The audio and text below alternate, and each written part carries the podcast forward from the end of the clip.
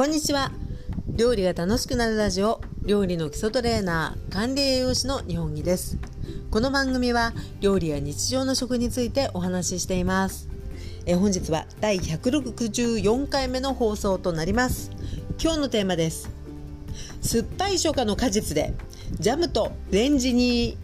ということで、えー、今回はフルーツの加工法についてお話をしていきたいと思います、えー、この放送を収録していますのがね7月の1日なんですけれどももうここ数日本当に暑くてですねあのー、皆様お元気でしょうか？私はねもう暑すぎてしまいなんとなく動物園の白クマみたいな感じに今なってる状態なんですけれども今回のテーマ、えー、甘くて酸っぱいっていうのをねうまく活用していただきながら、えー、この暑さをねなんとか乗り切っていこうではありませんかというメッセージも込めております。そして今回のテーマには、えー、リクエストをいただいていますので読み上げますね、えー、K さんです、えこんにちは、え私も管理栄養士なのですがいつも楽しく聞かせていただき料理の豆知識など参考にさせていただいています、え直売所で旬のあんずが手に入りました。生のあんずは初めてなのでおすすめの食べ方や調理法などございましたら教えていただけると幸いです。よろしくお願いいたします。ということで、えー、テーマリクエストをいただきました。ありがとうございます。えー、こちらねあの、まあ、旬のあんずっていうことで、まあ、聞くだけで美味しそうなんですが、えー、まあ、最初にねちょっと申し上げてしまうと私ねあんずってそんなに食べたことないんです。あの自分で取り寄せたりっていうこともちょっとしたことがないのであの本当にね生のあんずって1回ぐらいですね食べたことあるの。ですのであのこうするとベストだよと言いたいところではあるのですが、えー、近い感じのフルーツで、えー、こんな加工をしたらすごく美味しかったっていうようなねところも含めてお話できたらと思うんです。例えばこの時期ですね、えー、プラムなんかもあの、まあ、んずの仲間という感じで出てきてると思いますがそんなあの近い感じでねあの両方美味しくいけるんじゃないかなっていうようなところでお話しできたらと思っています、えー、さて今回はですね2つの調理法を、えー、ご紹介していきたいと思うんですがまず前提としてはですねあの甘くて酸っぱくて生かじりで美味しい場合はやっぱりね生が一番だとは思います。あの本当に直売所で手に入るぐらいの新鮮なものなのであの生で美味しければね本当に加工などせず一番だとは思いますがえ例えば量がいっぱいあったなとかですねちょっと酸味が強いな何かに使えないかっていうようなこともあるかもしれないので、えそんな時にねお役に立っていればいいかなというふうに思うので、え加工ということでご紹介していきます。それでは、えまず1つ目ですけれどもおなじみではありますがジャム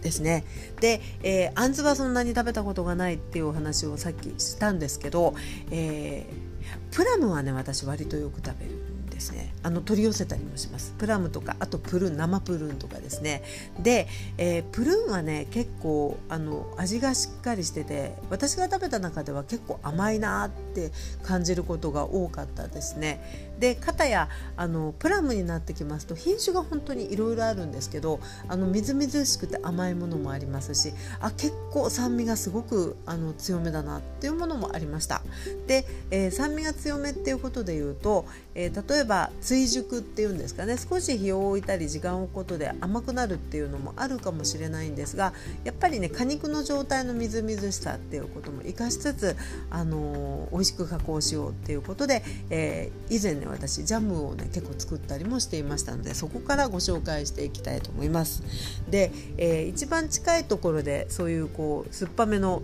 初夏の果実プラムあプラムプラムかプラムで、えー、作ったねジャムっていうのが品種があのエレファントハートっていう品種だったんですよね。で、えー、本当に文字通りあのエレファント象でハート心臓っていうことなので形がねちょっとハートっぽいんですよ。で、えー、皮はねそんなに赤々としてないんですけど半分に切って中身が見え出すと中身がね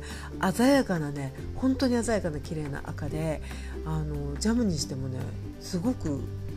美味しかったです。ただその品種なのかたまたまその手に入れたものの酸っぱさだったのか分かんないんですけど結構ね酸味が強かったので、あのー、ジャムにうってつけだったっていうことでねその時の感じでちょっとお伝えしていきたいと思いますね。まああんずも本当に同じように作れると思います。さあそれでは、えー、まずプラムとかあんずですよね。で、えー、ジャムなので、え基本的には、え果物とそれからお砂糖っていうのが使われます。で、え果物そのものに酸味があのそんなにこうない場合はですね味の引き締めにもなりますのでレモン汁があるとねあのなおよしっていう感じだと思いますが、えー、結構酸っぱいなっていう場合は私ねレモン汁入れない入れないですね。あの酸っぱいなっていうかね。ということで、えー、ご紹介していきます。であんずやプラム、えー、洗いましてですね、えまず種を取りますよね。で半分にこうクリッとあのナイフなどを入れますともう種がに当たりますので種もですね簡単にあの包丁で少しあの外側をね切れ目入れてあげると簡単に取れると思います。で種を取ったらあとはもう皮ごとですね、えー、1センチ角とか1.5センチ角ぐらいの感じで刻んでいく。で刻んだら1回ねここで重さを測るんですね。で、えー、もう種が取り除かれてるのでその種付きの状態よりは重さは変わってるわけなんですけど、えー、重さを測りましてで大体重さのですねこれお好みもありますしもともとの果実の酸味酸っぱさも関係あるんですけどあの一般的にジャム作りっていうとあの果物の重さの半分ぐらい50%ぐらいを入れるっていうのはね割とすごくよくある配合なんですよね。でえここであのもうお好みで本当に、まあ、果物結構甘めだなっていう場合はえ35%とか40%でもいいかもしれないしあるいはそんなにこう日持ちを考えずにあのちょっと酸味が強いぐらいの方が好きだからっていう場合はあのヨーグルトなんかにかける場合はねそういうあのお考えの方もいらっしゃると思うんですけどその時は本当にあの25%から30%ぐらいでもねあのお好みには美味しいものができると思うのでその辺はいろいろなんですけど、えー、私このねプラムで作った時はね大体まあ30%ぐらいで作ったんですね。で、えー、まあ、果実の重さの3割の重さにあたる砂糖を測りまして、えー、切った、えー、果物を厚手の鍋に入れて、まあ、できれば放浪の厚手の鍋なんかがあの熱の入りもいいしあと酸で鍋が傷むこともないのでおすすめです。で鍋に入れてそして砂糖をこう振り振り入れてですねまぶしていって混ぜてですね。でそこから、えー、2 3 0分置きますとねあの砂糖を振ったことによって果汁が結構出てくるのでこの果汁がねすごく大事なんですよね。で出てきたらあの火にかける。っていうような感じで、えー、作っていきます。で火にかけていきますとねまずこう鍋全体果物も含めて熱くなってきて沸騰してくる。で沸騰してきて、えー、やっぱりこう絶えず様子見ながら混ぜながらですね。で火を、まあ、中火か中油より少し弱めぐらいなに調整して、まあ、焦がさないようにですね煮ていきますとださらにあの果肉から水分が出てきまして、えーちょっとシャパシャパさっきよりシャパシャパしてるなっていう見た目になってくると思うんです。でその頃ぐらいになってくるとアクがねあのほとんどの果物ってここでアクがまあいちごなんかもそうなんですけどアクが必ず出てくるのでアクをですね濡らしたスプーンなどで取っていただいてでさらにあの弱めの火で煮詰めていけば出来上がりっていうことなんですよね。で、えー、煮詰め加減なんですけどあの緩めでも全然いいと思いますし逆にあの売ってるもうすでに市販で売ってるぐらいのジャムムのイメージのあの硬さ粘土で火を止めますとねすごく冷めた後にさらにこう引き締まるというか硬くというかねしっかりしたこうあの粘りがある状態になってくると思いますので、えイメージする、え出来上がりの粘土よりも少しシャパシャパめぐらいでねあの完成ってするといいかなと思います。ということでこれであのジャムっていうのはもう基本的にできるんですよね。で、えー、これちょっと余談になるんですけれどもこのジャム作りを、えー、プラムで、えー、作りました時にねちょうどねバナナが1本ね残ってたんですねでバナナとあのプラムのジャムでどうだろうと思って作ったんですけどこれがねすっごい美味しかったですよあのまあ皆様お好みもあるかと思うんですけど非常にあのバナナが加わることでちょっとねまろやかなこうほこっとした甘みっていうんですかね。そういったあの香りと甘みが足されて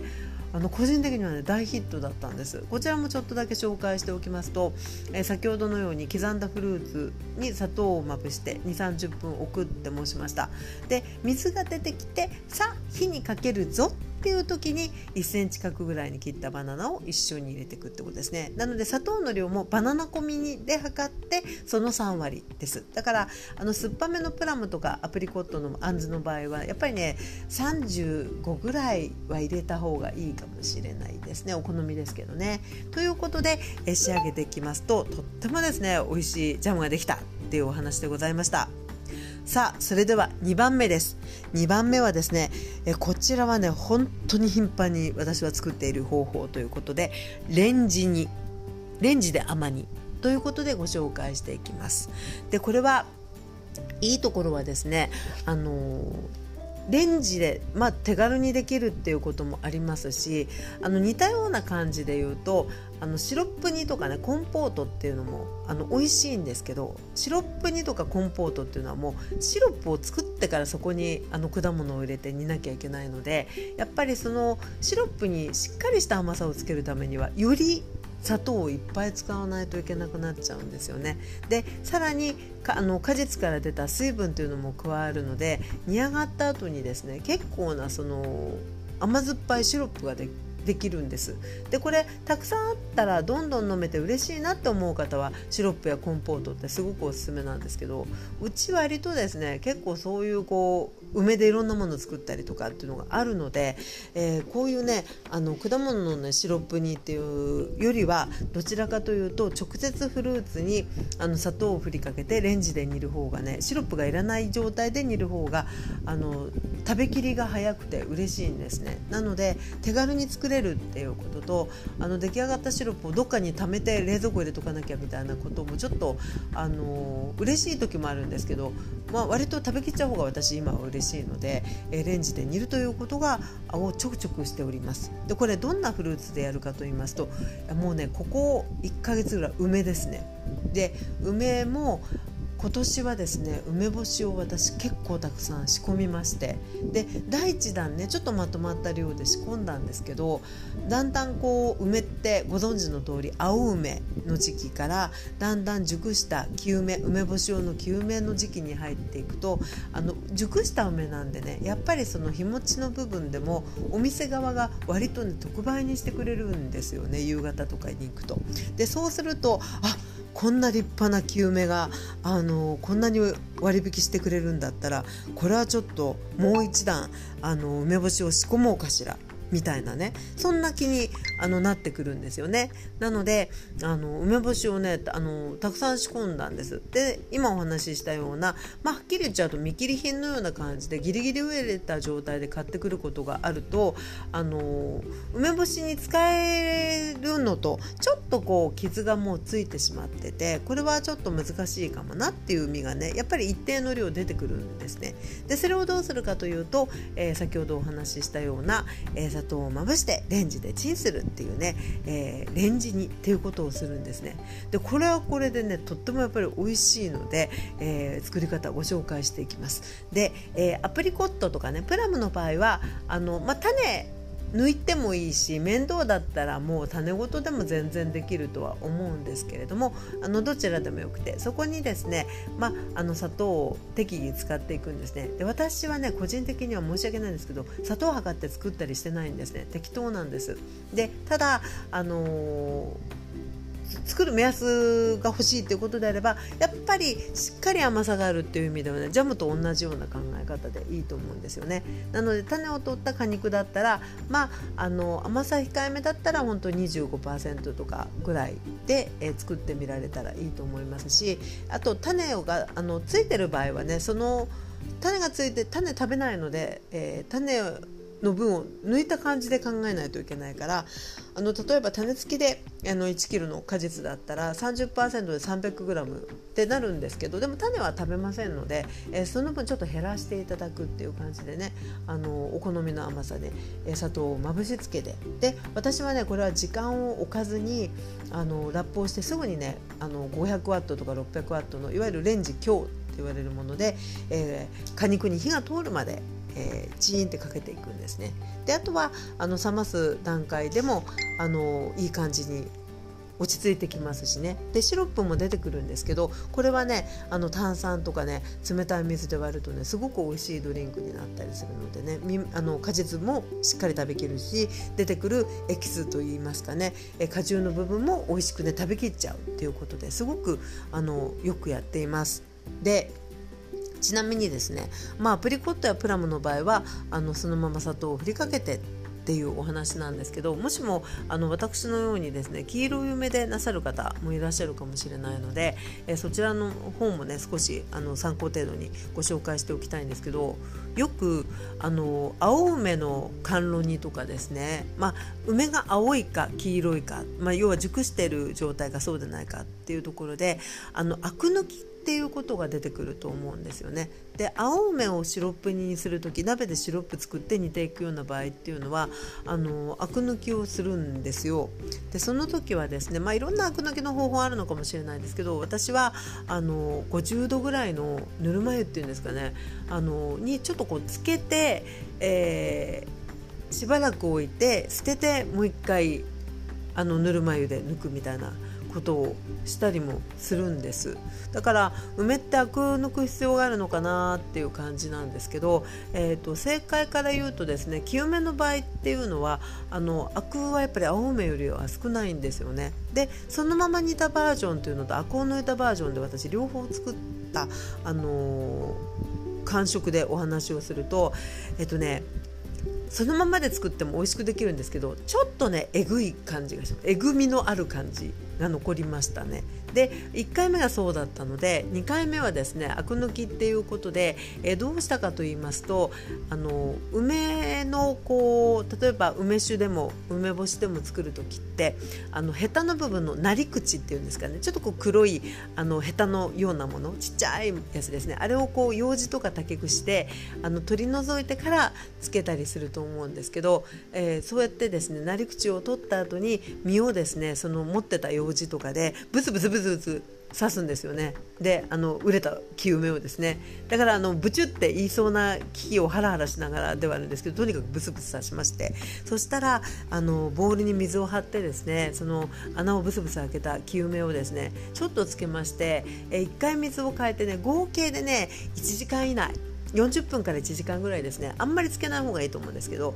1時間ぐらいまででこう水にさらす。でそのね水のね匂い嗅いだりするとやっぱりちょっと梅の香りってするんですね。だからこう本当にアク抜けてんのかなって思ったりするんですけど多分成分的にはちょっと出てってると思うのでえそれで、えー、混ざるに揚げたものを砂糖を振りかけてレンジで加熱するっていうことをねしてみましたらねやっぱね2回目の方がね美味しかったですね。だからあのこのアク抜きがベストかどうかっていうのはちょっとまだまだ研究のちがありそうなんですが私はあの清めで作る時っていうのはね一旦ちょっとこうヘタのなり口を取ってであのブツブツと刺してで水にあのたっぷりの水にちょっとねさらして、えー、1時間以内でねでそれをあの使うようにしてるんですけど非常にね美味しいです。でただあのレンジにかけるって一気に温度が上がっていきますので結構ね吹きこぼれますね。あのオーブンのオーブンレンジの中がねちょっと吹きこぼれた汁とか必ず私1回目も2回目もあの溢れていましたのでこれはもうちょっともしかするとうまい方法があるのかもしれないしラップをピシッとすればよかったかもしれないんですけどそんなことでねまあしっかり梅に火が通るような感じ。であとは冷めて、えーそのまま実を食べるもよしでその時に酸っぱければ別にそこであの砂糖を足すなり、えー、オリゴ糖シロップのようなものを足すなりしても全然いいと思うのであの気軽な、ね、食べ方としてはねすごくあのレンジに行ってね好きな方法なんですよね。なので、えー、今回あのリクエストいただきましたあんずとかねあとはプラムなんかもあのちょっと量がたくさんあってあのどうしようかなって思ってるような時はねあのちょっと試しにあのちょっとどうだろうって思ってる場合はね少量でまず試していただいたらいいと思うんですけどあの本当にね、えー、砂糖もあの最低限でと言いますかシロップ作るよりはあの少ないような状態であの食べきりやすいっていうところではねあのよく作ってる方法でございます。ということで本日はですね酸っぱい初夏の果物で、え、ジャムとレンジ煮というテーマでお送りしました、えで特にやっぱりですね今年はもう6月末から猛暑っていう感じで暑い時ってねあのさっぱりしたものもいただきたいしあとはこのね酸味あの果物のクエン酸ですねこういった有機酸というのはね疲労回復効果っていうこともよく知られているし実際にやっぱり体が欲しがるっていうところもあるのでね、え、夏の健康維持にもあのこういったねちょっと酸っぱいなっていうような果物なんかもうまくあの活用すると元気に過ごせそうですよね。ぜひ、えー、ヒントにしていただけたら嬉しいなと思います。えー、そして、えー、この料理が楽しくなるラジオではですね、え今日が第164回なんですけど、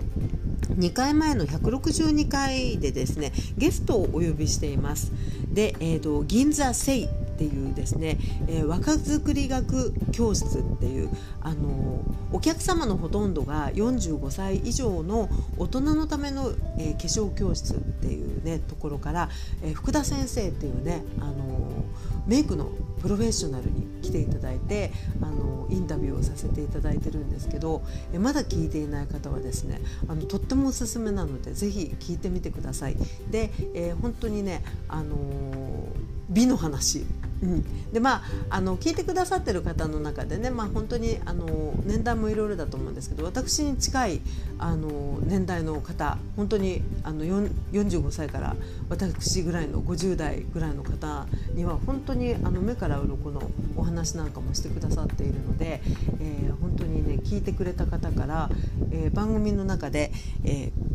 アイラインの上手な弾き方というので教えてくれてるんですけどああの聞いた通りにやったらうまくできましたっていう声が本当にあの届いていたりしますのであの夏のですねまだまだねもうちょっとマスク生活続きそうですけれどもそんな時に目力アップにお役立ていただきたいなと思います。そして、えー、東方では、えー、オンライン専門の料理教室を運営していますけれども定番のレッスンに、えー、切り物集中トレーニング切りトレっていうのをやっていますが、えここね数ヶ月とてもあのお問い合わせやお申し込みをいただいているレッスンでして、え切り物だけを集中して特訓するっていうね45分のレッスンです。でこちら、えー、もしもね、あの